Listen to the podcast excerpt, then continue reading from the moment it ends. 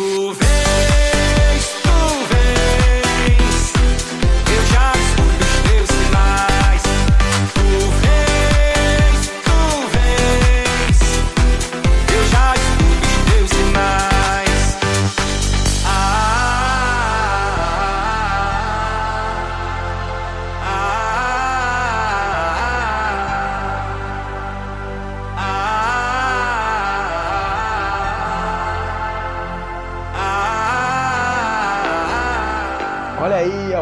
anunciação de Alceu Valença no remix do DJ Jupim, estamos começando mais um podcast do Boleiros Insanos. Aqui você sabe que os comentários são de verdade, sem passar pano, sem fazer média.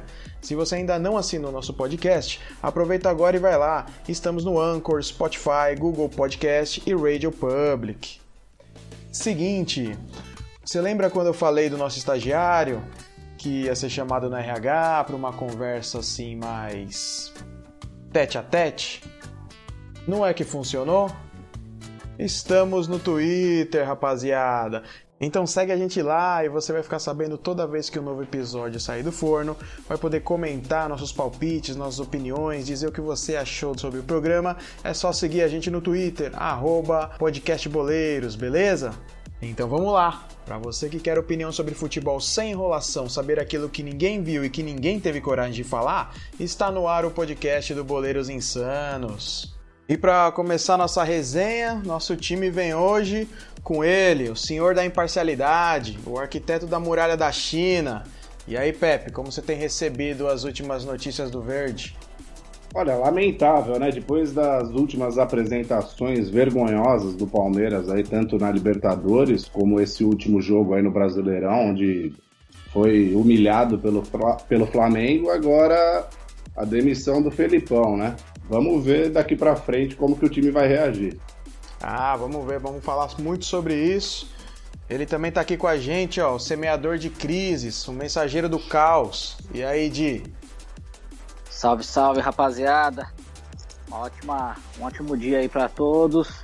É, vamos discorrer bastante aí essa crise que parece que não tem fim no verde e principalmente aí a vitória aí no dia de aniversário do Coringão querido. Boa. Vamos falar disso também. Hoje completa o nosso time aqui, ó, o fotógrafo de academia, o nosso comentarista de olhos claros. E aí, bola? Tudo bem com você? Tava bem, viu, Caico? Mas agora que o, que o Felipão caiu, a gente já começa a ficar preocupado, né? Porque talvez o Verde comece a dar trabalho de novo. Opa! É, não podia faltar ele também, né? O limão humano do nosso grupo, ele que agora quer ser chamado de o vanguardista, depois de prever a queda do professor. E aí, Dani? Fala, Caico, fala, boleiros insanos. Bom, eu acho que a gente chegou onde eu imaginava, né? Tá na hora de mudar esse apelido. Vamos debater muito sobre a queda do professor Scolari. Vamos, vamos. Vamos começar com essa pauta então. A gente pode começar falando aí do Palmeiras, falar do jogo do final de semana, né? Daquele resultado bizonho. E aí já desdobrar para falar desse novo fato, né? Que arrumaram lá na, nos parques do palestra. Quem quer começar? Quer falar, Pepe? O que você achou do jogo? Palmeiras e Flamengo, ou Flamengo e Palmeiras, né? 3 a 0 pro time do Rio. Não, é, o jogo foi uma vergonha, né? Como eu tinha destacado no, no, último podcast, até meu palpite, eu não acreditava numa vitória do Palmeiras, até pelo abalo da desclassificação da Libertadores na terça-feira. Mas eu não, não, imaginava que o time entraria de forma tão apática no jogo, né? O, é, é, bom dizer que também o Felipão não ajudou nada, né? Entrando com três volantes, insistindo com o William, sem ritmo, é, jogando no ataque.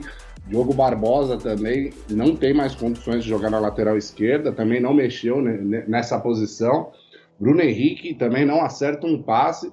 Então, assim, ele não ajudou. Ele não se ajudou, né, na verdade, e não ajudou o time, porque com essa escalação ele só facilitou as coisas para o Flamengo, que é um time que está mostrando cada vez melhor futebol aí com o Jorge Jesus, né?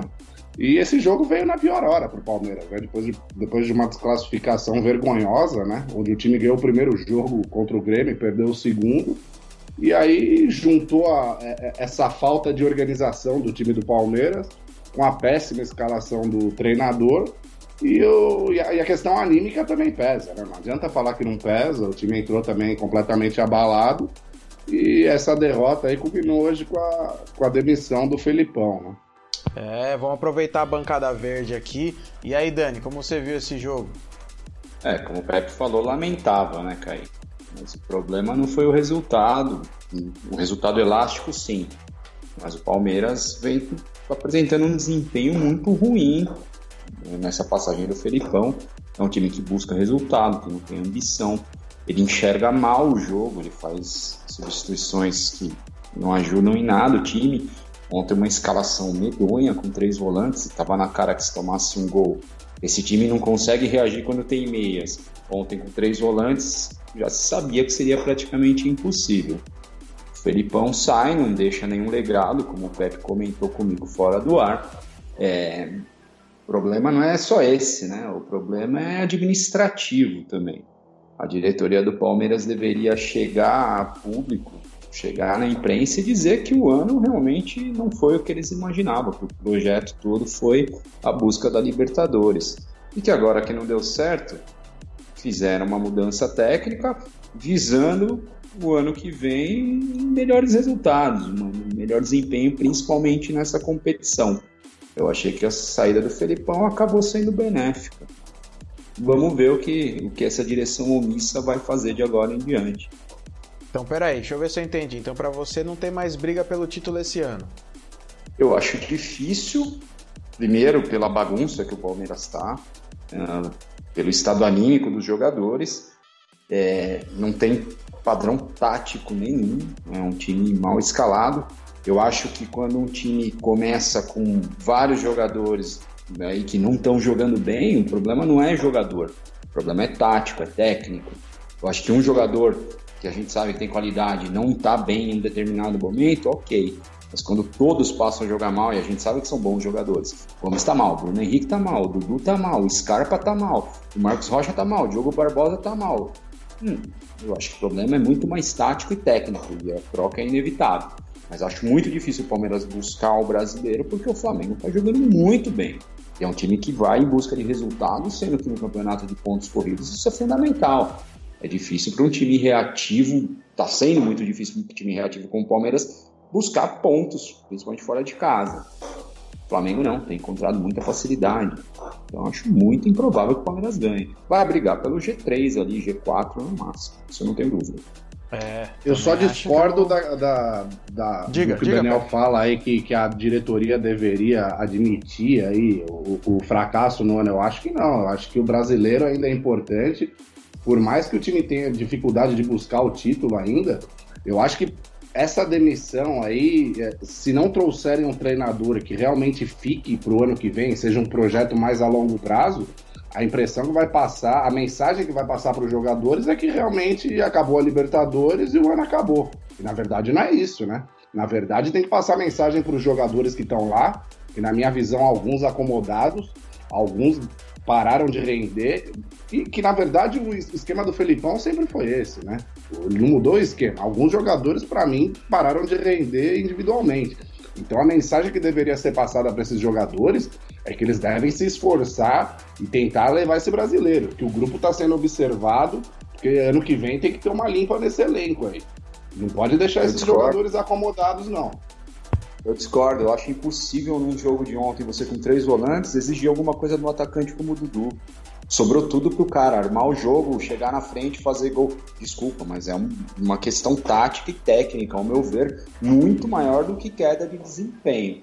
Ele não achou o time, ele escala desde o início do ano o Dudu de meia, o Dudu é ponta, esquerda. Ele escala, ele escala o Scarpa, que é meia, na ponta direita. Ele escalava o Goulart, que é atacante, de meia. E assim vai, ele tá completamente, estava completamente perdido. Ele não conseguiu montar o time com os jogadores que ele tem, que na minha opinião são bons. É, Acho contra o Flamengo ele muito derrubou o Dudu, né? Esse elenco faria um papel melhor. Então, mas o Diogo Barbosa não acertar um cruzamento, o Bruno Henrique não acertar um passe, isso aí também não é culpa do técnico, né? É, é claro, eu concordo que ele tenha. Eu concordo que o time muitas vezes é mal montado, mal escalado, as, as substituições não são certas muitas vezes, mas eu, eu acho que alguns jogadores caíram muito o nível técnico deles nesses últimos jogos aí, principalmente depois da parada da Copa América. Mas aí É. o grande culpado é o Matos, né? Então, pelo que vocês estão falando. É, então, ia te Pelo perguntar tá isso falando agora. Bola, ia te colocar nessa resenha agora, porque é o seguinte, pro Dani o, ano acabou, não tem como brigar pelo título, pelo que o Pepe tá dando a entender também, porque a chance pra ele era tentar reanimar o time ali, mesmo com a, com a manutenção do técnico. Não vou me alongar porque já falei isso no, no nosso último episódio. Falei que achava insustentável, injustificável a permanência do técnico. E ele acabou caindo por conta disso, né? No, no próprio jogo contra o Flamengo, ele quebrou o Dudu, colocando ele ali para armar o jogo, uma posição que a gente sabe que ele não, não se sai tão bem. E aí vou te perguntar já, você acha que acabou o ano pro Palmeiras ou você acha que o Palmeiras vai brigar pelo título ainda? Cara, é, eu acho que agora depende muito mais do Flamengo do que do Palmeiras. Porque são os dois maiores elencos, os dois melhores elencos, entendeu? O, o Flamengo tá disparado, tá lá na frente. Só que tem que pensar que tá em dois campeonatos, né? Alguns jogos do brasileiro, o Flamengo deve ir com, com um time reserva, poupar alguns jogadores. Eu acho que aí tá a grande chance do Palmeiras. O Palmeiras reagir logo. Agora, pensando hoje de cara, na atual situação do campeonato, eu não acho que o, que o Palmeiras tenha, tenha chance. Vai ser muito mais incompetência do Flamengo do que competência do Palmeiras se, se, se acontecer alguma coisa. Mas se tem alguém que pode bater de frente com esse time do Flamengo, teoricamente é esse time do, do Palmeiras. É, agora, por exemplo, eu falei que eu discordava porque o Pepe falando, ah, mas o cara não acerta um cruzamento, o outro não acerta um chute. O Palmeiras vive contratando, é o, é o time que mais contrata, é o que mais tem dinheiro. Então o problema tá na contratação, mais do que no, no- no- no técnico, entendeu? É, Óbvio então. que se o técnico não ajuda, se o cara escala mal, se o cara muda é, é, mal, enfim, é, ele tem a parte dele de culpa também. Sim, mas, Enfim, é, Então, mas eu nessa, acho- nessa questão, nessa questão, eu acho que aí tá mais nessa parte tática e técnica pra concordar com o Dani, porque quando você contrata os dois maiores assistentes do Campeonato Brasileiro nos dois anos seguidos e o time não ganha em assistência, o maior assistente continua sendo aquele que você já tinha no time, que no caso era o Dudu, isso revela alguma coisa aí na armação do time, no estilo do time jogar, né? Não, então, Caico, eu acho que o problema é você montar um elenco e trazer um técnico que não sabe trabalhar com esse elenco. Exatamente. Trouxeram um técnico que não usa as características dos jogadores que ele tem. E esse foi o grande erro da diretoria. Apostaram no cara que é uma entidade, o cara que é um escudo, que a, dire... que a torcida não criticava no primeiro momento, e aí passou até a coibir qualquer tipo de crítica após a, a, a conquista do título nacional ano passado. E o resultado em si foi bom em 2018, mas o desempenho não. E isso veio para 2019. Só que não sustentou porque não teve resultado. Né? Eu acho que a- o grande erro da direção é esse: apostar num cara que não, não sabe, não consegue, não tem como característica usar esses jogadores aí que eu acho que são bons. Eu acho que o elenco é ótimo e ninguém acho que discorda disso.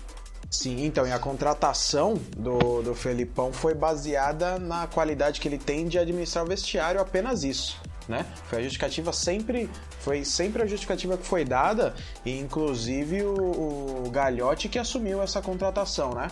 Foi quando ele falou que ele contratou, ele ligou pro Felipão. Então aí é, acho que ele devia ter pelo menos aparecido naquela entrevista safada que eles deram antes de derrubar o treinador para falar que tava tudo certo. Isso foi uma É, vergonha, entrevista né? Pra- é. A direção precisa se posicionar de forma mais incisiva, admitir os seus erros, e eu não acho que o ano acabou, como vocês falaram. Acho que o Palmeiras pode tentar buscar o campeonato. Eu só acho que com o Felipão não buscaria. Eu acho que qualquer técnico que entrar, qualquer, seja um tampão, seja um interino, pode dar um choque no grupo, pode escalar melhor o time, pode tirar um desempenho, acho que acima do que vinha. É, ele fez um, um trabalho teoricamente impecável antes da parada, mas o Flamengo da vida cresceu muito, se reforçou muito bem esse ano e cresceu muito. A vantagem que o Palmeiras tinha era de ter um time pronto, um time que se conhecia. Parece que virou, o Flamengo parece que se conhece a século, o Palmeiras não. É impressionante como o trabalho regrediu. E eu não via condições dele continuar e tirar alguma coisa boa dali, cara. É, eu acho que o Palmeiras tem que ser muito grato ao Felipão, que essa saída dele seja mais respeitosa possível por toda a história. Ele é o maior técnico Claro, do clube, claro. na minha opinião. E eu acho que ele no futuro merece uma homenagem. Só acho que agora, obrigado, não deu, não funcionou. Sim. Enquanto você Eu só acho errado dos- esse pensamento, Dani, Vai lá, bola. de, de colocar um técnico tampão. Porque eu acho que o técnico que entrar agora já tem que preparar o time pro ano que vem, entendeu? Então, Palmeiras o com problema é certeza não- vai acabar caindo na, na, na- Então, mas tem que, acho que tentar, tem, tem, tem que tentar fazer como o Cruzeiro fez. Não contratou o Rogério Ceni, não tirou o Rogério Ceni do Fortaleza pra, pra ser um técnico tampão e tirar o time do rebaixamento e no ano que vem se virar com outra coisa, entendeu? Bem, Eu acho que Mas o Palmeiras que tem você- dinheiro, tem condições não- de buscar um técnico agora pra manter o, no ano que vem um projeto e começar agora esse projeto, entendeu? Eu acho que Boa, você boa. buscar um Rogério no Fortaleza é muito mais fácil que você tirar o Galhardo do River Plate. É muito mais fácil que você tirar um técnico bom de algum clube. O Rogério Senna é um técnico iniciante, querendo ou não, as aspirações do Cruzeiro pro ano são muito menores do que a do Palmeiras. O investimento é menor, as expectativas são outras. É muito mais difícil você contratar um técnico ponta. Desculpa, o Rogério não é um técnico de ponta. É um Não, técnico eu concordo, precisa mas, mas muita coisa. o projeto, o projeto Palmeiras deve chamar a atenção de muita gente, entendeu? Ok. É igual já começaram a, a levantar alguns nomes, Abel, Luxemburgo, não sei o que. Você acha que esses caras pensam, Mas pensariam isso é duas vezes? Isso é especulação. A gente pode falar de nomes. Eu não iria atrás desses caras. Iria atrás de um técnico estrangeiro. Sim, Os estrangeiros falar, estão aí falar. dando surra nos brasileiros, estão mostrando isso aqui no nosso campeonato. Isso que não são de caras nomes, de ponta né? lá na Europa, não são caras que ficaram em grandes clubes, a não ser o São Paulo e na seleção argentina, que eu acho a seleção argentina bem meia boca. Eu iria atrás de um desses caras hoje que estão ali, o Kudê, o Galhardo, algum cara assim, propondo algo para o ano que vem. Infelizmente deixaria um tampão, porque acho que o projeto é longo prazo. Agora, trazer um Abel, trazer um Mano, tra- Luxa, isso é tudo mais do mesmo. Aí eu vejo como chega a ser um retrocesso. Espero que a, Mas que a diretoria faça isso. Ah, acho que a gente Mas pode discutir é- esse é- futuro, né? Que é meio que resta. Mas antes da gente falar, acho que do possíveis nomes e o que eles iam acrescentar aí pro Palmeiras, queria saber do, do Diegão aí, porque ele costuma amenizar as crises que acontecem no futebol. Então eu queria saber o que ele tem a dizer sobre o que está acontecendo no maior do país. Bom, então, Caico, é, eu, eu concordo muito aí com que, o que falaram, com, com cada um dos integrantes, mas a minha visão é assim, primeiro, né? é, não consigo aceitar é, quem fala que o Palmeiras não tem chance de brigar pelo título, uma vez que falta mais de um turno para ser disputado, e o Palmeiras com um jogo a menos ganhando esse jogo fica três pontos do Flamengo. É óbvio que o Flamengo joga o melhor futebol, talvez com certeza tenha os melhores 11 jogadores titulares, mas o Flamengo está disputando outras competições, né? Acho que não tá poupando no brasileiro, mas vai acabar em algum momento poupando algum jogador ou outro e não tem um elenco tão qualificado assim, talvez, eu acho, para ter reservas à altura. Então, é, eu acho que o Flamengo ainda vai oscilar, o Flamengo ainda vai perder pontos e a diferença é muito pouca. Então eu vejo, eu vejo o Palmeiras na briga, até porque o Palmeiras tem um grande elenco. Se São Paulo e Corinthians, Santos estão na briga, imagina o Palmeiras. É, e é com muito pesar que eu recebo essa notícia, né, do Felipão, porque pra mim era grande, era grande chance do Palmeiras não não, Não, mas uma briga, pergunta aqui. porque Uma pergunta. ah, pois não. Você via, você viu o Palmeiras com chances de título com o Felipão? É isso que eu acho que não tinha. Não, não tinha, eu concordo. É, eu acho que o Felipão, assim, é, nitidamente o trabalho se perdeu. Né? O grande mérito do Felipão era não, não perder jogos.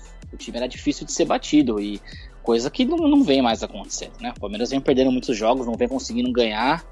É, acho que a proposta de jogo se perdeu.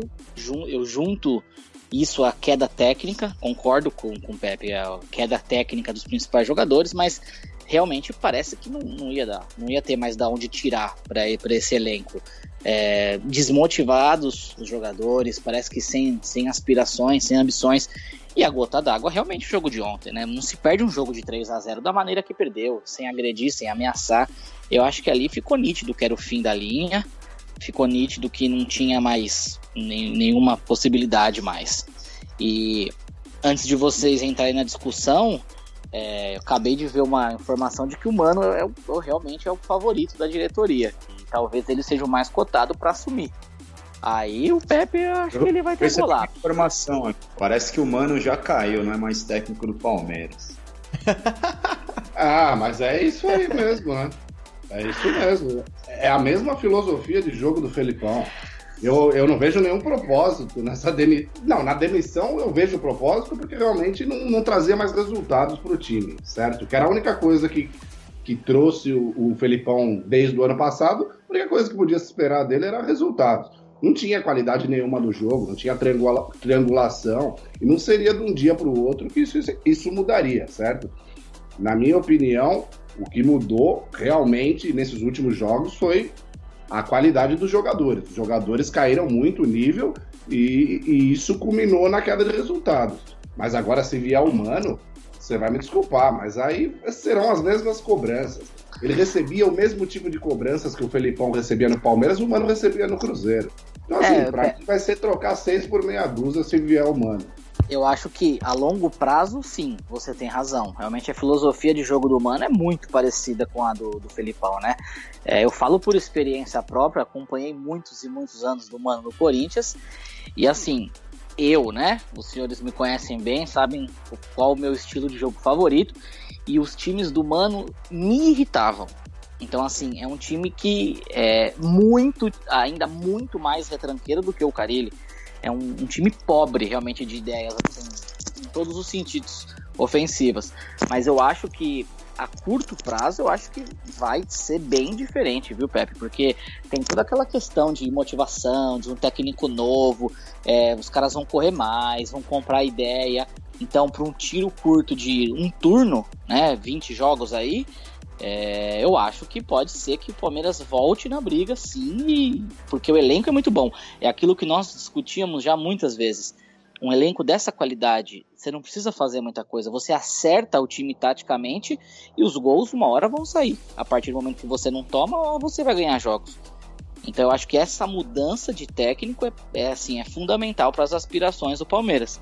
É, eu gostaria muito que continuasse o Felipão, porque pa- é, parecia claro que assim não, não tinha mais jeito.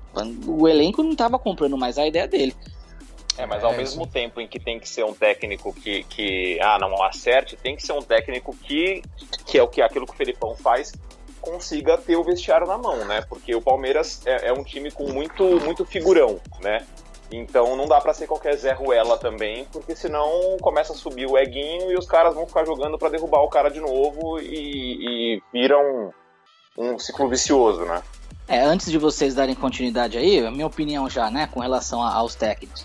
O que eu acho é o seguinte, né? Então o Mano tá sendo cotado como favorito. Ele não vai aceitar contrato de três meses. O Mano é um treinador de ponta, não tem esse perfil.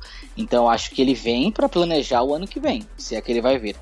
Então, assim, aí sim eu, eu concordo com o Pepe, pensando a longo prazo. Se, se o estilo de jogo não vai ser tão, tão diferente, e eu concordo que não, é, aí eu acho que talvez não valeria a pena a contratação.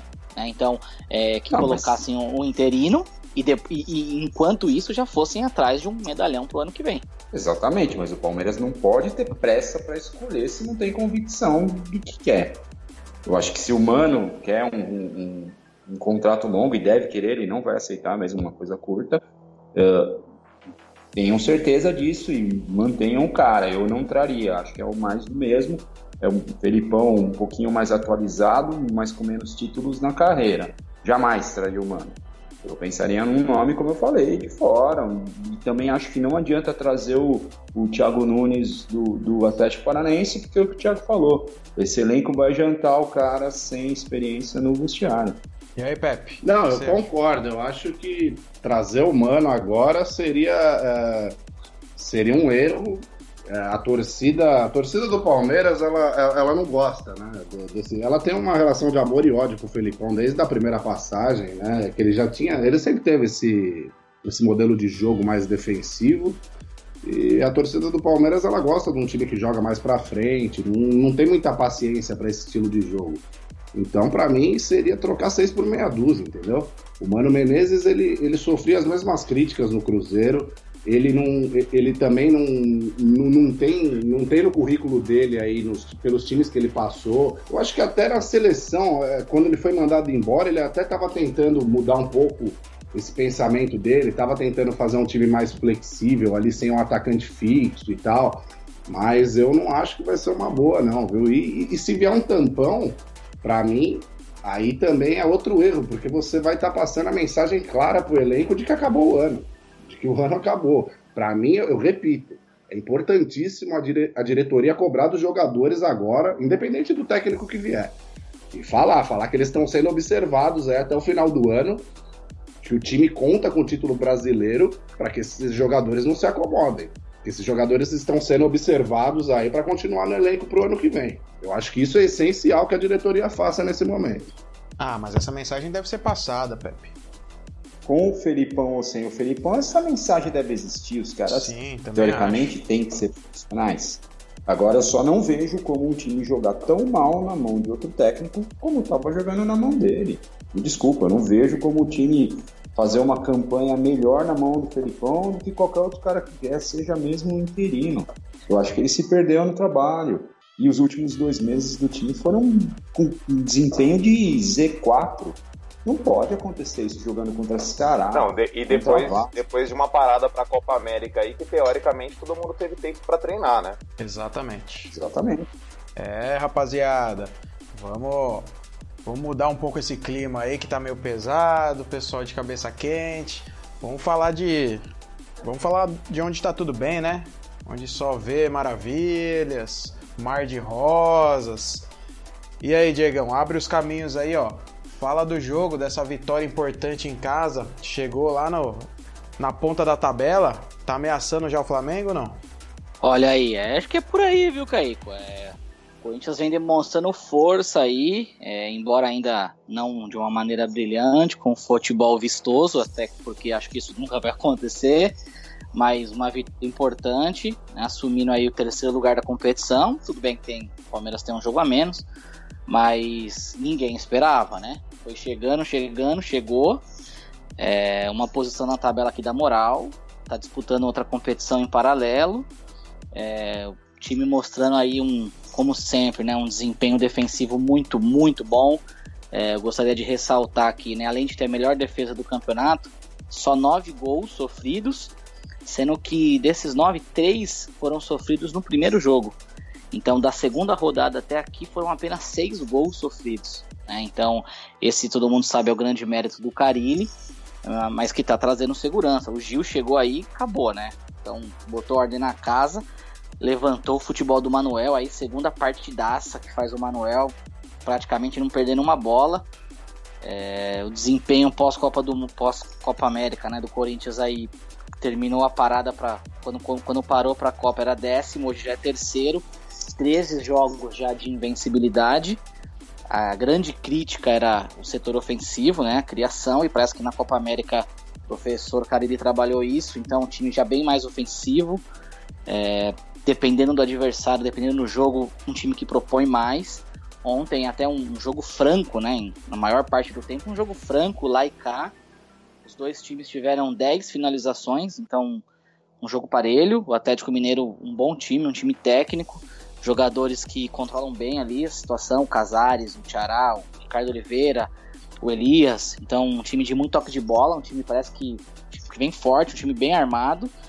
E foi um jogo igual, igual, e o Corinthians não, não se retrancou, mesmo com o Atlético apoiando. É, indo para cima, o Corinthians se segurou bem, foi para cima, em um jogo franco, então isso não era uma característica até então dos times do Carilho. Então ele, ele vem trabalhando isso, isso vem sendo melhorado, e o time apresentou um desempenho muito satisfatório, né? Eu particularmente é, gostei muito aí dessa, dessa postura ofensiva do time e acho que tem tudo para brigar. É, hoje eu não vejo o elenco do Corinthians para brigar pelo título, mas é aquela coisa, né? Se deixar chegar, é, é, um time que dificilmente vai perder jogos, encaixando aí a parte ofensiva, encaixando o meio campo. Eu acho que tem tudo para brigar, sim. Mas brigar pelo G4 ou ameaça o título? Ah, cara, sim, pelo G4 eu acho que vai brigar, viu? Acho que naturalmente vai brigar. O título eu acho que depende muito do que vai acontecer, se, né? se não tiver lesões, é, como que o Flamengo vai encarar aí esse, o resto do, do brasileiro, as outras competições. É, falta, falta um meia pro Corinthians brigar pelo título, mas é, eu acho que assim, né? É, vai incomodar ali, vai incomodar. Eu só queria saber do, do dia o seguinte, então, tá agora com Sul-Americana e tal, você acha que o cara ele tem que poupar como fez contra o Havaí? Porque, por exemplo, se o Corinthians joga com um time titular e ganha do Havaí, tava o que agora? Muito mais próximo do, do, dos líderes, entendeu? Então acho que é uma coisa, para poder brigar, talvez tenha que, que priorizar. Se você pudesse escolher, você priorizaria a Sul-Americana ou brasileira? Ah, eu, eu priorizaria a Sul-Americana é, por ser um campeonato mais fácil e por. É, faltam três jogos, né? Os dois da semifinal e a final que é jogo único, se avançar. Então é, é uma realidade. Eu, se eu tivesse que optar. Mas assim, eu acho que não vai né, priorizar, a, a, não ser no, né, nas, nas, entrevistas o cara ele deixa claro o seguinte, que ele não vai priorizar, mas assim, ele vai tirar por necessidades. Então, desgaste, né, tem, tem jogadores que se desgastam muito, o Cleison e o Pedrinho, por exemplo, eles não aguentam uma sequência de jogos, né? É, o Wagner Love não aguenta, ele é o titular hoje, ele não aguenta a sequência de jogos, então eu acho que eventualmente ele vai mesclar para poder é, não perder jogador, digamos assim, por um tempo maior. Então acho que ele não vai nitidamente priorizar, mas é, não dá. Né? O Corinthians não tem é, um time para poder jogar quarta e domingo em todos os campeonatos. Como é espaçado, né? O calendário da Sul-Americana é um pouco espaçado. Acho que dá para ele colocar força máxima nos dois, exceto quando alguém estiver acusando algum risco de lesão. É, eu acho que o Carilli é o técnico que melhor sabe aproveitar o elenco, poupar na hora que tem que poupar, ele negocia isso muito bem. 2017 ele ganhou um campeonato fazendo isso, entendendo muito melhor o calendário do que os outros. Acho que o Corinthians não tem a menor chance de título no Campeonato Brasileiro. Até porque normalmente o segundo turno é mais difícil do que o primeiro. Por quê? Eu acho que tem uma explicação. Os times, as competições, as outras competições vão acabando e os times passam a se dedicar exclusivamente ao BR. Eu acho que o Palmeiras deve crescer, sim, nessa reta final, vai brigar lá em cima. Acho difícil ser campeão, mas vai brigar para ser segundo, para ser terceiro, não tenho dúvida disso. E o Flamengo, eu acho que é o grande favorito também. Acho que tem tudo para ter um desempenho muito bom nesse segundo turno. Vejo o Corinthians brigando por um G5, assim, até com uma relativa tranquilidade. E apostaria tudo na Sul-Americana. Um título que deixa o ambiente tranquilo, o Corinthians não aspira mesmo os títulos maiores, sabe que não tem elenco para brigar contra o Flamengo e Palmeiras. É, então acho que a Sul-Americana deveria ser prioridade. O Carilho acho que internamente deve tratar dessa forma. Só não vai externar, óbvio. É, eu acho que não há dúvidas aí entre a priorização da Sul-Americana e o brasileiro, né? O Corinthians, até pelo número de jogos, como destacou muito bem o Diego aí, né? Faltam só três jogos aí para a Sul-Americana. O Corinthians no Campeonato Brasileiro seria uma grande surpresa disputar o título, até, até pela falta de elenco em comparação aos principais concorrentes, né, o campeonato. Eu só queria também destacar aí, como, como o Diego também é, chegou a comentar, a evolução do time com o Carilli, né? Que ele, diferentemente do, do Felipão, soube aproveitar muito bem essa parada aí para deixar o time eu, eu diria mais leve, né? Parece que o time é mais leve do, do meio de campo para frente, aí com, a entrada, com as entradas do Pedrinho e do Matheus Vital. Acho que isso aí melhorou bastante o time do Corinthians, né? É, e quando e, muito criticado, o Carilli, é, ele acha às vezes umas soluções, né? Tira uns coelhos da cartola, que dessa vez agora é, é o Vital como meia. Que o Vital até então com ele nunca tinha trabalhado como meia, centralizado, sempre aberto pela, pela esquerda, algumas vezes pela direita, e todo mundo pedindo o Pedrinho centralizado e o Carille insistindo que o Pedrinho não era jogador de centro, né? não era um articulador de jogadas. E de repente, né, ninguém nunca tinha cogitado isso, ele coloca o Matheus Vital de meia ali, e hoje parece que é o dono da posição. Né? O Jadson e o Sornosa no banco, é, hoje ele é o titular ali, ontem foi o melhor em campo, na minha visão, e em várias outras é, setores da mídia também elegeram ele como melhor, melhor em campo, vem fazendo partidas regulares. E é isso, Pepe. Móvel, né, um time rápido, um time que, que, trabalha melhor a bola com o Pedrinho com o Vital, principalmente quando, quando o lado direito do Fagner está bem. Ontem, é, voltando ao jogo, eu senti um pouco o lado direito não tão forte como, como de costume. Esse é um problema a resolver, porque o Danilo Avelar na esquerda, ele é um jogador nulo ofensivamente, né? defende muito bem, mas não tem nenhuma qualidade, não tem nenhum cacuete ofensivo. Ele é um zagueiro improvisado ali na esquerda. Essa é a impressão que passa, né? Embora seja lateral de origem. E aí sobrecarrega muito o lado direito. É, toda a jogada do Corinthians de perigo é pelo lado direito. Então quando o Fagner não está bem, como não estava ontem, o time fica sem recursos ali. Mas o Vital, que, que foi inventado pelo Carilho aí no meio ali, embora ele já jogasse no Vasco nessa posição, mas no Corinthians até então, nunca, é, deu outro, outra dinâmica pro time. Eu acho que a chegada do Gil, como o Diego falou, acertou de vez a defesa. Ele é muito melhor do que o Henrique. Ele é um cara que tá acima da maioria dos zagueiros aqui no Brasil. E isso ajuda muito, até porque o Carille tem uma proposta de jogo mais defensivo. Né? Mas é nítido, realmente o time está muito melhor, está jogando muito mais bola. E é um cara que, diferente do Felipão, ele enxerga bem o jogo, ele mexe bem no time no meio das partidas. Né? Sim, essa, essa é uma, uma das grandes coisas. Parece que ele, a visão que ele tem do campo ali. É, ontem, novamente, né? Então ele foi. Já estava sendo cornetado no Twitter é, pela torcida, né? Porque ele colocou o Gustavo e não o Bozelli. André Menezes. André isso, Menezes. isso. O senhor Andrézinho que a, a, adora mandar tweets pedindo a cabeça do professor, é, já estavam chiando, né? Pela entrada do Gustavo e não do Bozelli. E 10 minutos depois o cara faz o gol da vitória. Ô Dinho, uma pergunta para você. Pois não. Antes disso, lembrar, né? Falando em Twitter, segue nós lá, né? Arroba Podcast Boleiros. Faz esse favor aí, né? Comenta com a gente o programa. Mas uma pergunta aqui, você falou da zaga, falou do crescimento do Manuel e fiquei numa dúvida aqui, o Manuel já é jogador do Corinthians ou ainda tá para ser estudado essa compra? Não, é, ele é do Cruzeiro, né? Ele tá emprestado até o final do ano, é, mas já, já dizem que, que vão comprar né? Tá. Quer dizer, minha pergunta é, é ligada menos... a isso, então, né? Será que essa é, melhora é. aí não tem mais a ver com aquela aquela forcinha a mais que o jogador faz para ser contratado do que a presença do Gil do lado dele? Porque a gente vê que vários jogadores aí no final do contrato parecem baita jogadores e aí quando renova dá aquela segurada, né? É, isso é, isso é típico, né? É, nessa, nesse quesito aí.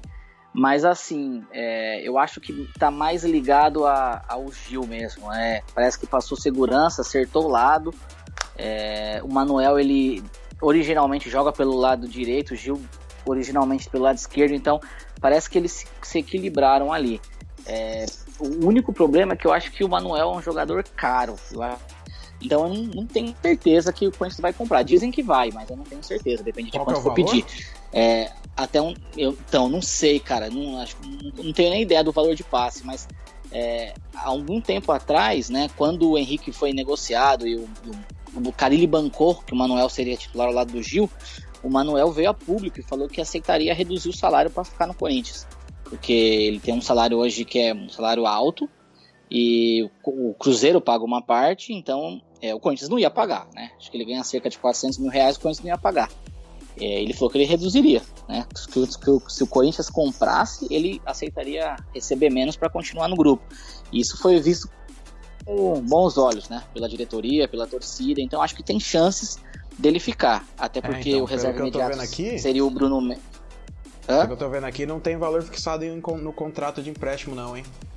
É negociado com o time mesmo, com o Cruzeiro lá e o Atlético Paranaense é, o agente dele também tem direitos econômicos lá. É, o Cruzeiro vai enfiar a faca, não tenho certeza disso, né? Porque ainda mais se ele estiver jogando bem até o final do ano.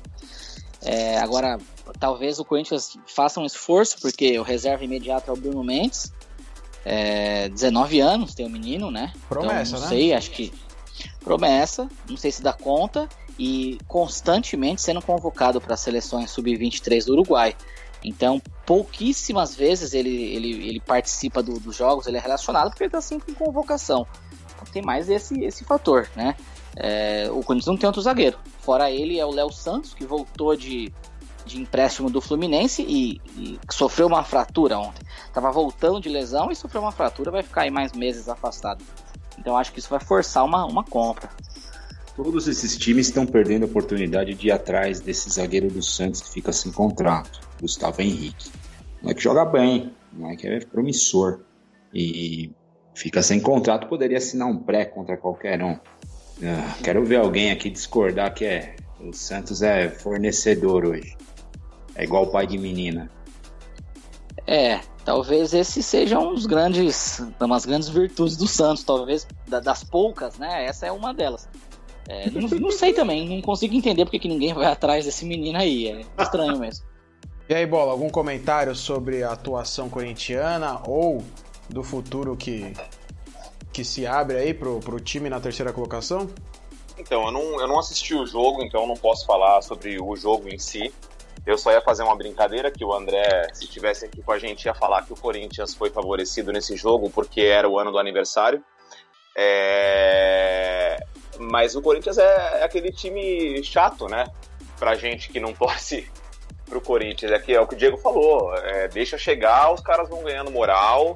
A gente já viu essa, esse filme antes, então é, é óbvio que é perigoso. E, e, mesmo que, como o Daniel falou, é, não consiga bater de frente com o elenco do Palmeiras ou com o elenco do Flamengo, é um time que costuma tirar pontos desses times quando joga em casa, entendeu?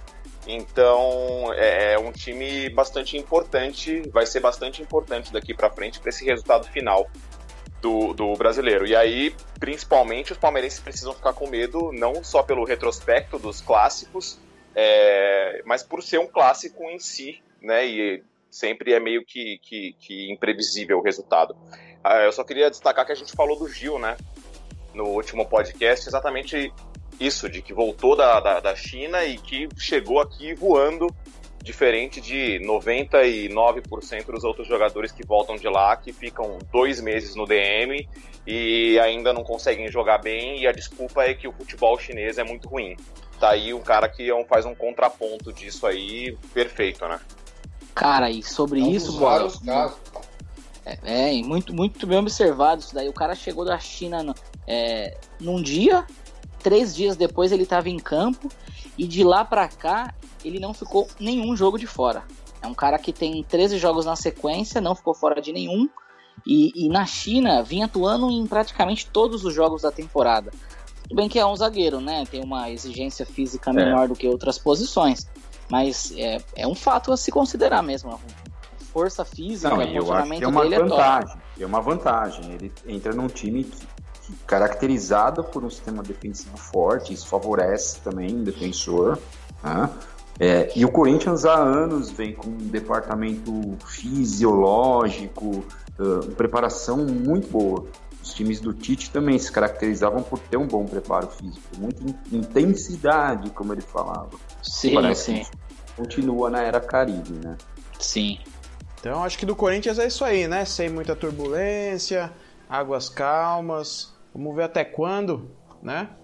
Mas vamos falar agora do time que não tá tão bem assim, né? Poderia estar tá melhor. O Grêmio foi lá e falou: Tó, três pontos aí para você. E o São Paulo falou: Não, não, muito obrigado, um pontinho para mim tá bom. E aí, bola? O que aconteceu? É, esse jogo eu assisti inteiro. Eu acho que o Anthony no começo do jogo teve a, bola do, do, do, do, jogo, porque se fizesse ali o 1 a 0 já ficaria muito mais fácil e acabou errando. Aliás, é, eu tô sentindo o Anthony muito mais afobado e, e, nessa ânsia de querer mostrar trabalho ali do lado direito, junto com, com o Daniel, com o Juan Fran, é, ele precisa olhar mais, levantar um pouco mais a cabeça e tocar um pouco mais a bola, assim, sabe?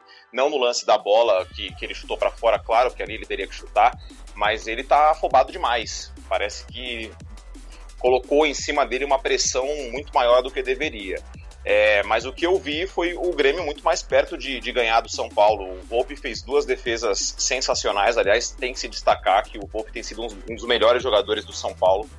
É, tá, tem passado uma segurança incrível. O São Paulo finalmente, depois do Rogério, achou um goleiro que a torcida confia. Então, eu acho que essa tem que ser a principal contratação para o ano que vem. É, é comprar os direitos do, do Volpe e ficar com ele. É, mas enfim, o que eu senti do jogo de, de, de sábado é, foi um jogo, um time sonolento, assim, sabe? Um time que não armou muito, é, indeciso lá, na, lá atrás, num, numa das defesas do Volpe, o Juan Fran tentou tentou passar uma bola pro Arboleda no meio da área e é óbvio, né? Porque lá eles treinam bastante isso, o zagueiro tem um pouquinho mais de habilidade, mas aqui o, o, o Arboleda esperou a bola, foi o Cebolinha lá se antecipou e quase saiu o gol do Grêmio. É, e eu acho que uma das coisas que o, o Cuca precisa ver é o posicionamento do Daniel Alves. Assim, eu, eu não sei se ele está confortável jogando de meia, armando. Eu não sei se seria o caso de jogar ele mais para a posição em que o Anthony está jogando, que é mais para lateral, entendeu? Eu, eu, achei que São Paulo faltou esse homem de criação no jogo, sabe? É, não sei se é uma questão de esperar um pouco mais até ele se adaptar também. Enfim, o que eu senti do jogo é que é isso. São Paulo deixou escapar a chance de, de marcar os três pontos aqui. Era uma boa oportunidade e não foi para cima. Não, não, mostrou que queria. O estádio lotado, todo mundo torcendo, empurrando o time. Tanto que, que deram uma vaiada no final e eu acho que com razão, porque faltou vontade mesmo, faltou querer essa vitória. Eu acho que resultados como esse de sábado aí é que não dão aquela segurança para a torcida do São Paulo que o time realmente vai disputar o título para ganhar esse ano, né? Porque se você for ver, a gente comentou a vitória do São Paulo contra o Atlético Paranaense na Arena da Baixada, que era um jogo chave, né, para times que, que buscam o título. Mas praticamente o São Paulo perdeu esses pontos agora no sábado contra o Grêmio, né, jogando contra uma equipe quase completamente reserva Perdeu pontos que, que não estavam aí na conta, né? É um é. jogo que o São Paulo teria que ganhar se realmente quer brigar pelo título. Sim, ficaria concordo, ali, ó, concordo completamente. a três pontos, né, do, dos líderes, né, do Flamengo e do Santos, já é uma vitória, tem um jogo direto, é, é aquela conta que você tem que fazer, né, mas para vocês aí, vocês acham que faltou o time querer ganhar esse jogo ou é porque tá acabando o gás mesmo? Foi aquele estímulo da chegada de jogador novo, técnico que arrumou um esquema ali, Daniel Alves voando e isso vai se perdendo com o passar do tempo? Ou é porque faltou só um, um detalhe ali no, nesse jogo contra o Grêmio? O Cuca ainda não entendeu muito a chegada desses reforços, ele está buscando o time. É difícil construir um time como ele vem fazendo. E são dois jogadores que vieram, que são veteranos, né? Acho que ele precisa encontrar um pouquinho o equilíbrio. Acho que o Daniel Alves, é, ninguém discute a qualidade técnica do cara, é, ele vai ter que se adaptar um pouquinho a esse posicionamento novo. Tem total capacidade e qualidade para jogar ali na meia, mas eu questiono um pouquinho a, a, a intensidade do jogo dele com partidas quarta, domingo ou sábado, enfim. É, é um cara já de veterano, né? Com idade avançada, o Juan Fran, mesma coisa.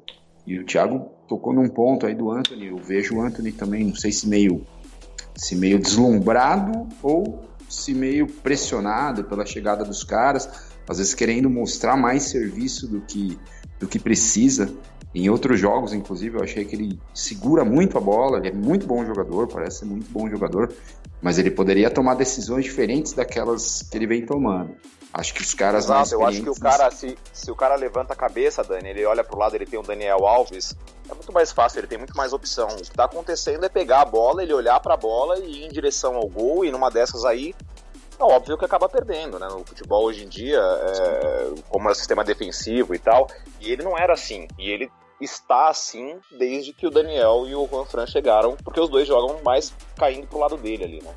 Não, não, então, é, com relação a isso que você está dizendo, né, da, da, intensidade, eu acho que isso, cara, acho que tinha que ser muito mais discutido, e eu não, eu não vejo tanta gente falando, pelo menos, não, não que eu tenha percebido, mas assim, é, o time de São Paulo, quando, né, quando escalado com Daniel Alves, com Juan Fran, com Pato, quando o Pablo estiver voltando de lesão, eu acredito que vai ser o centroavante principal.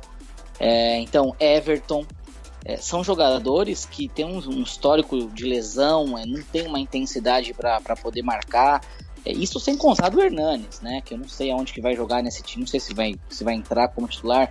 Assim, eu, eu, vejo muitos jogadores no São Paulo que faltam é, uma intensidade, falta um poder é, de ajudar mais o time. Então, eu não, não sei, cara, como é que o Cuca vai fazer para para fazer é. esses caras Eu correrem. acho que há um desequilíbrio no elenco, né? Um elenco, de certa forma, desequilibrado, muito veterano, né? Isso que Diego Souza e Nenê saíram, né? Sim. Tô com você. ele tem tentado mesclar bastante. O Igor Gomes tem entrado bem em quase todos os jogos.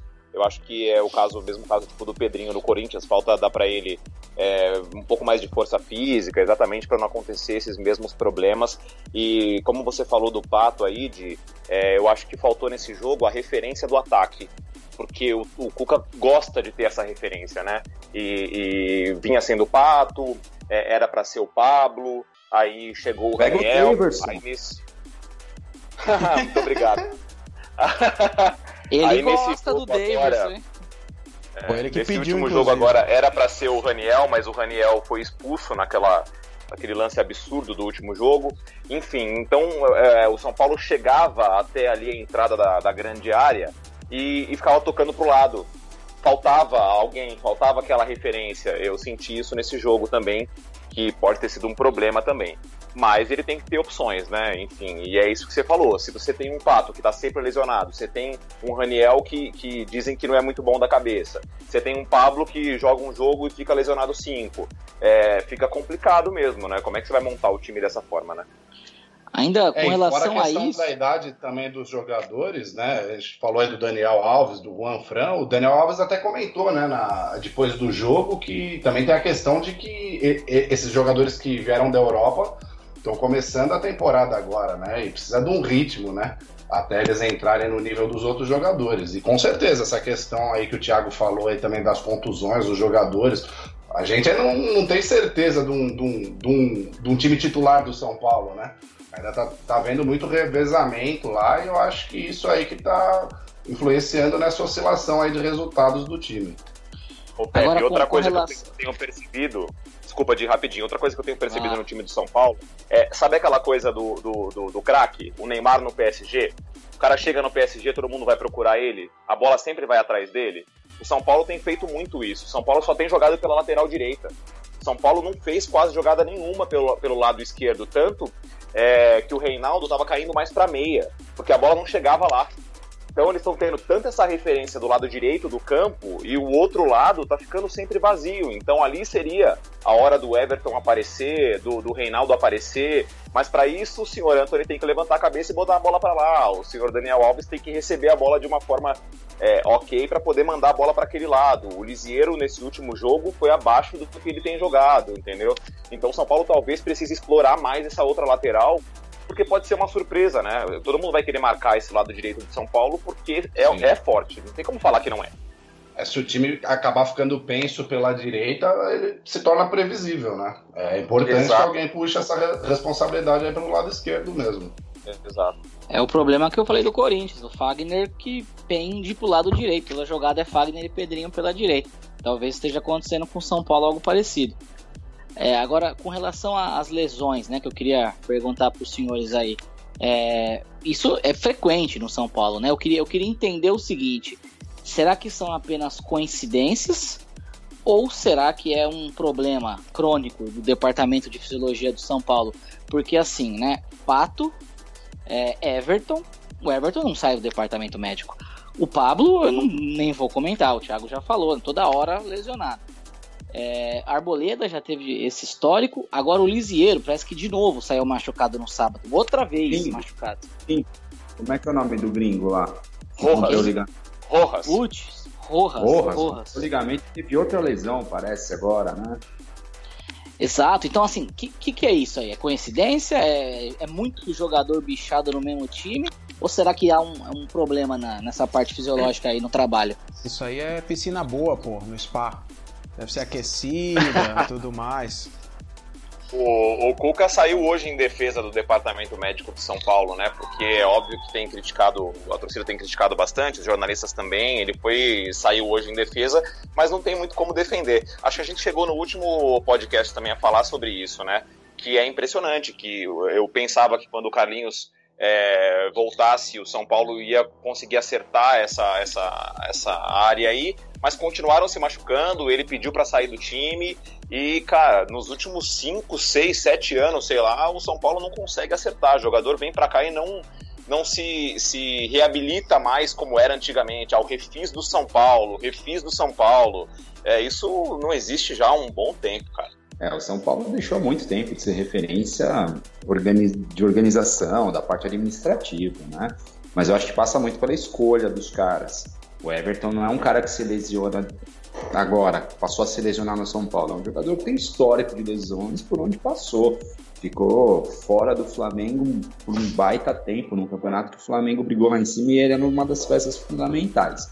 Eu ainda acho que o Cuca vai entender um pouquinho melhor esse rodízio de jogadores. Vai, o time já vem numa sequência bem interessante no pós-Copa América. Eu acho que vai brigar lá em cima, entre os três, quatro do campeonato. Vai brigar por uma vaga na Libertadores. Acho muito difícil o título para São Paulo, em vista do elenco dos outros dois postulantes mais fortes aí, Flamengo e Palmeiras. Mas acho que ele vai fazer um bom papel, só não pode se criar uma expectativa também tão grande, porque o elenco é bom, não é a oitava maravilha do mundo, mas a expectativa também é proporcional ao investimento. Né? Acho que o Daniel Alves vem com status de grande estrela e isso joga essa expectativa lá para as alturas. Então, São Paulo não pode se perder nessa. Boa! É, acho que é isso, né? Falamos de todos os times já? Não, acho que ainda falta o Santos, né? Ah, como eu esqueci do Santos. Deixa o Diego começar falando de Santos. Ah, é, o Diego é um grande fã do time da Baixada, aliás, o maior time da Baixada, né? Pode esquecer Não, o é... Santos assim. Fala aí, Diegão. Abre o coração. Tá antes de falar do Santos, é, tem uma, uma informação mais importante do que, a, do que o Santos, né? É, eu gostaria de mandar um recado, um recado para um, um, participante que é o Andrezinho. Ao vivo? É, assim? Do é, nada? Vou, vou, é, vou, mandar um recado ao vivo para ele, porque acabo de receber informação de que, alô Andrezinho, Oswaldinho já perdeu a primeira em casa para o Havaí. Então é... Havaí finalmente? Havaí. Olha Pr primeira, primeira vitória no campeonato. Primeira vitória contra o Fluminense, em Fluminense. É, oh, e claro, em cima do, do Oswaldinho. Quem mais conseguiria perder em casa pro Havaí, se não o Oswaldinho, né? Rapaz, acho que merece aplausos. Acho que merece aplausos, porque é um grande feito. Ah, o Oswaldinho é um mito do futebol nacional. A esposa dele é bonita. Tá contado pro Palmeiras, né, Di? Ah, é um dos favoritos aí, eu acho. Acho que tá na corrida aí. Nem brinca, brinca né? com essas coisas aí, rapaz. Bom, o Santista aí, fala do Santos, rapaz. É, o Santos parece que perdeu a liga aí nesses últimos jogos, né? Quatro, quatro jogos aí, o Santos é, ganhou agora da Chapecoense fora de casa, mas é um jogo muito ruim, viu? Muito arrastado ali. O Santos contou com a colaboração do, do Gum, fez um gol contra ali. E fora isso, pouca coisa no jogo, viu? Jogo muito ruim tecnicamente. Santos que já, já tinha perdido do São Paulo, perdido por Cruzeiro. Eu acho que nesses últimos quatro jogos, a, a, o único tempo bom do Santos foi o primeiro tempo do jogo contra o Fortaleza na Vila Belmiro, onde abriu 3 a 0 que depois acabou cedendo o empate no segundo tempo. Mas eu acho que é, não, a, a, queda do Santos nesse, nesses últimos quatro jogos não é apenas é, de resultados, é de desempenho também, viu? É, só fazendo um parêntese, dando meu comentário. Na verdade, Pepe, o único tempo bom do Santos foi sábado, que o Nenes pegou 33 graus lá. É, Fora também, ia comentar a mesma coisa. Essa é verdade. Fora isso, não teve. Mas assim. Inclusive, é, se tem alguém que gosta de Santos, é o, é o Nenes, né? Ah, o Nenes ali é um grande conhecedor da Praia José Menino ali, viu? Grandes acontecimentos aí naquela região. Não, eu achei o jogo ontem. Ontem, foi ontem o jogo? Não, anteontem, né? O Santos. É, eu vi um pedaço, achei interessante. O Santos mostrou uma, uma variação que não vinha, não vinha mostrando ao longo do campeonato. Jogou de forma mais pragmática. Eu achei que jogou para fazer o resultado. Não sei se o São Paulo resolveu modificar por causa das derrotas que sofreu o Corinthians ou o empate que foi vergonhoso contra o Fortaleza, né? É, o fato é que eu achei que o Santos se portou de maneira mais burocrática. Saiu tanto para o ataque, uma vitória magra, mas três pontos para conta aí, o time até assumiu a liderança de forma provisória. E, repito, é um cara que está tirando leite de pedra, é um elenco fraco, um elenco limitado e está surpreendendo a todos, acredito, lá em cima, né? Ele não tem potencial nenhum para brigar com o Flamengo, com o Palmeiras. É um elenco pior do que o Corinthians, pior do que São Paulo. E o cara tá aí, estapeando os brasileiros, dando tapa na cara. E com essa convocação, Dani, para os amistosos, vai atrapalhar ainda mais, você acha? Ah, essas convocações são bizarras, atrapalham a todos, né, cara? É um desserviço que a CBS, a CBF faz com o futebol brasileiro. Os gringos também, né? É um absurdo, cara. É, enfim, acho que os times que têm menos elenco tiverem jogadores convocados tendem a serem os mais prejudicados aí, né? E só é com, com relação. Né? Que agora, agora pro próximo jogo contra o Atlético Paranaense aí, vai ter cinco desfalques. E o Derlis Gonzalez, o Soteudo, o Cueva e o Jorge convocados. Mas o Cueva é reforço, né, Pepe? Não é desfalque. É, exatamente. Mas para um elenco tão é. curto igual o Santos, aí não, não tem muitas opções, né? Acho que é, esse é o grande problema do Santos, que vai dificultar aí se o, se o São Paulo ainda pensa em disputar o campeonato. São esses desfalques aí dos, dos selecionáveis. É, eu, eu acho que mesmo, mesmo, claro, né, claro, isso é fato, né, que o desfalque prejudica muito, mas eu acho que o Santos é, tá acontecendo o que a gente sempre disse, né, é, agora tá vindo à tona fragilidade do elenco, como o Daniel citou aí, é um elenco fraco, né? Um, o, a, as maiores chances de gol que o Santos teve contra a Chapecoense foi com o Sacha. Então, assim, se você for esperar que o Sacha seja o seu centroavante fazedor de gols, cara, né? Não, não dá para você falar em G4 pra um cara, um time que tem o Sacha. Com todo respeito ao Sacha, mas ele, ele não tem nível para jogar é, nos grandes times do Brasil. E eu acho que isso vem à tona. O menor culpado, claro, dessa vez é o São Paulo, que aliás está fazendo muito. E parece, como o Daniel bem ressaltou, parece que ele está entendendo como é que funciona o futebol brasileiro. Que tem jogo que ele vai ter que entrar para fazer os três pontos, né? É, eu acho que isso ficou claro na cabeça dele contra o Fortaleza, que passou aquela vergonha. E para, eu, eu percebi também que o time entrou com outra pegada, uma pegada meio mais pragmática contra a Chapecoense, um fraquíssimo time da Chapecoense. Então é, eu acho que essas são as considerações aí que ele deve estar tá refletindo com conhecendo o futebol por aqui. E só um adendo sobre o Cueva, eu li hoje uma matéria agora há pouco no, no Globoesporte.com de que ele está fora dos, dos planos do Santos e, e, e citou problemas extracampo e etc. Enfim, né? Aquilo que a gente, que o torcedor do São Paulo já sabia que acontecia e uma tragédia anunciada. É, então, a tragédia anunciada quando anunciaram a contratação dele. Cara, sabe onde o Cueva ia jogar muito? Muito? Ia ser titular? No time do Pepe. Ele adora uma farra. Né? Tem cara de jogador do Corinthians. Imagina, ele não, ele não fica seis horas no time do Corinthians com, com essa pegada dele aí. É, acho que é isso aí. E outros assuntos, hein? O que, que a gente tem para falar? Janela tá fechando aí, né? Quem não conseguiu pular para fora Teve que ficar no time mesmo, né? Voltar com o rabinho entre as pernas. Como é que faz? Fala do menino Ney aí. É, parece que nem ele oferecendo aí dinheiro do próprio bolso, né? Surgiu essa notícia aí que a última proposta do Barcelona foi de 130 milhões de euros, com um reforço de 20 milhões de euros aí do que seria do próprio bolso do Neymar, né? E fora o empréstimo ali de alguns jogadores do Paris Saint-Germain, mas parece que não, não deu certo, não. Vai ser não vai ser nessa janela que o, que o Neymar vai sair. E para mim é mais um, um, ano ou um semestre, no caso, que ele vai, vai jogar fora na carreira dele. Né? Cara, eu acho assim, é, eu acho que é mais uma derrota que o Neymar sofre. Porque fez de tudo para sair, é, é mal visto pelos torcedores, não é, não é querido no clube e vai ter que ficar. Né? E surgiu a notícia também de que os dirigentes do, do, do PSG conversaram com as principais organizadas, pediram uma trégua. Né? Então, olha que ponto chegou, né?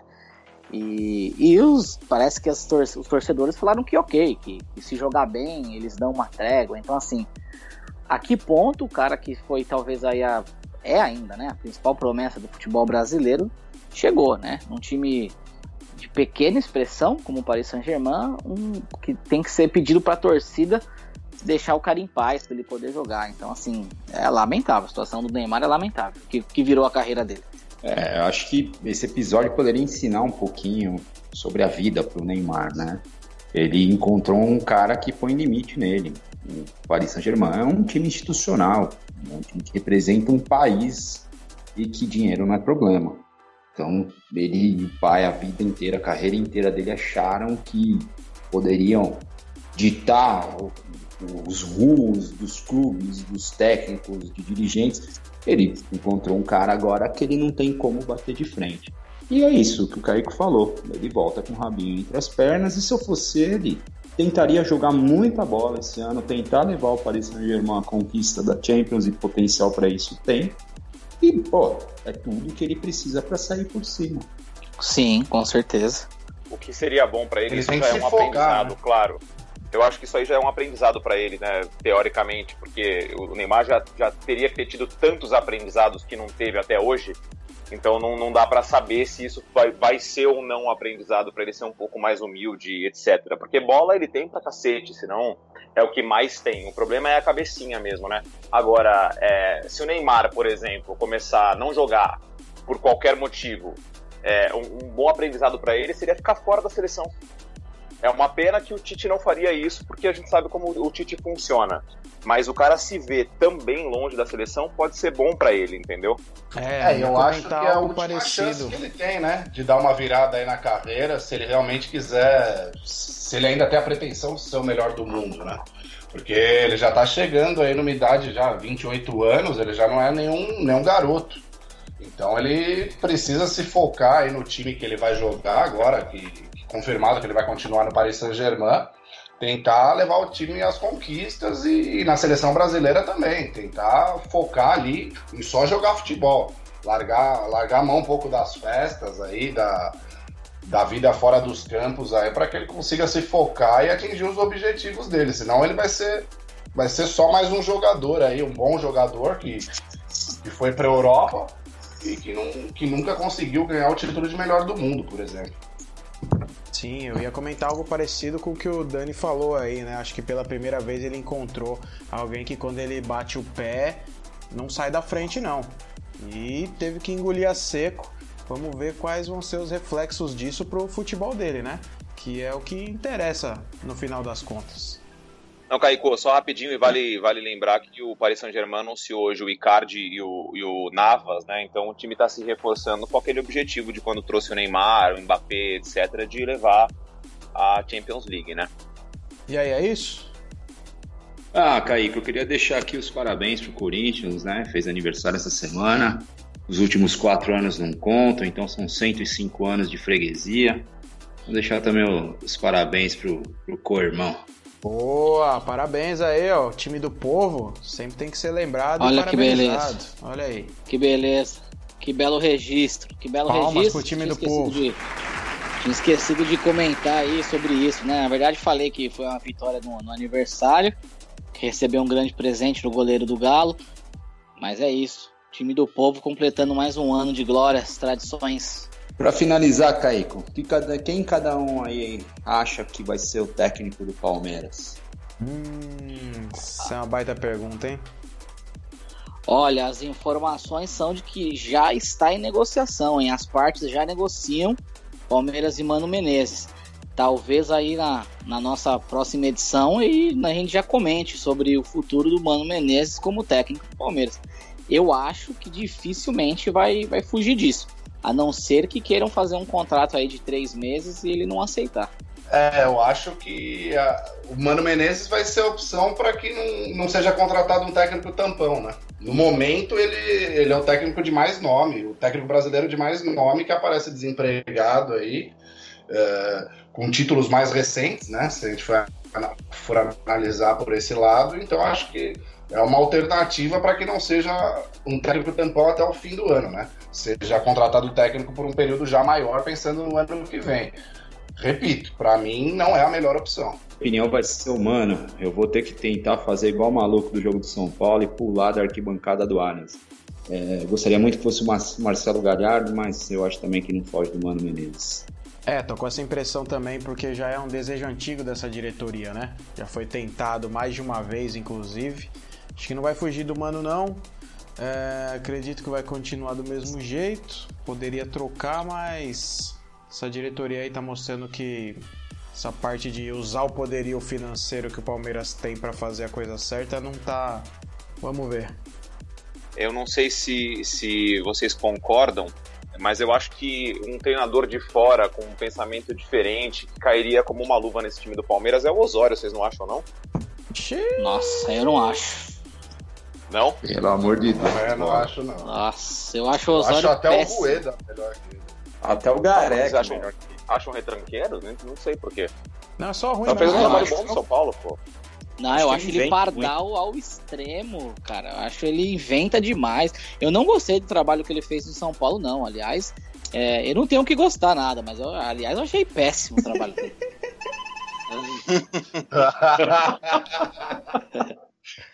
talvez, talvez eu esteja sendo um pouco crítico, mas eu não gostei nem um pouco do trabalho que ele fez. E falam que É o azedinho Mas a é gente outro. sabe que os. A gente sabe que o seu péssimo é, é ok. Cara, pra mim o Osório é o Diniz latino. Nada além disso. Ah, eu- com a enxada e, a- e o saquinho de crise na mão, só semeando. Eu, eu, vou, eu vou dar minha opinião. Eu acho que é o Mano Menezes também que vai, vai acabar fechando. O que é uma pena pra vocês, é uma pena pro futebol, porque o Mano Menezes também tem esse, essa, essa vontade dele de jogar só defendendo. E o Palmeiras tem ótimos jogadores lá na frente que vão acabar sendo subutilizados, na minha opinião. É, Aí, a turma do amendoim não vai nem largar o saquinho, né? velho? Vai sair um, vai entrar outro, as críticas vão ser as mesmas. Vou pegar um doce agora, Pepão. Tô cansado da amendoim salgado. Pra Linê. Pra Linê. Boa.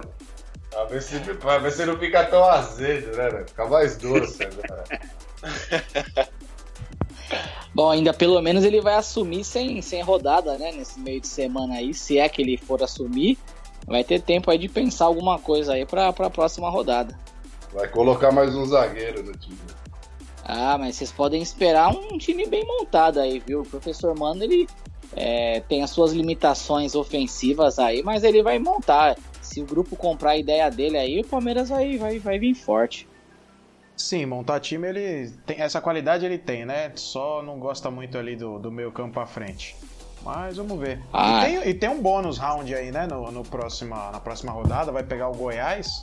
Tem tudo pra se assumir, quem for assumir, tem tudo pra se recuperar e dar uma moralzinha pro elenco.